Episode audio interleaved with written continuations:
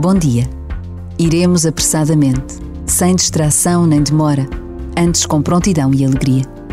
Iremos serenamente, pois quem leva Cristo leva a paz, e o bem-fazer é o melhor bem-estar. Palavras da oração da Jornada Mundial da Juventude de Lisboa 2023. Já rezada em muitas línguas e por todo o mundo.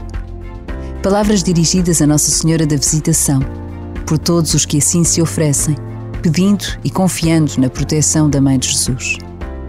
A prontidão, a alegria e a paz são uma marca dos mais jovens, capazes de transformar o mundo.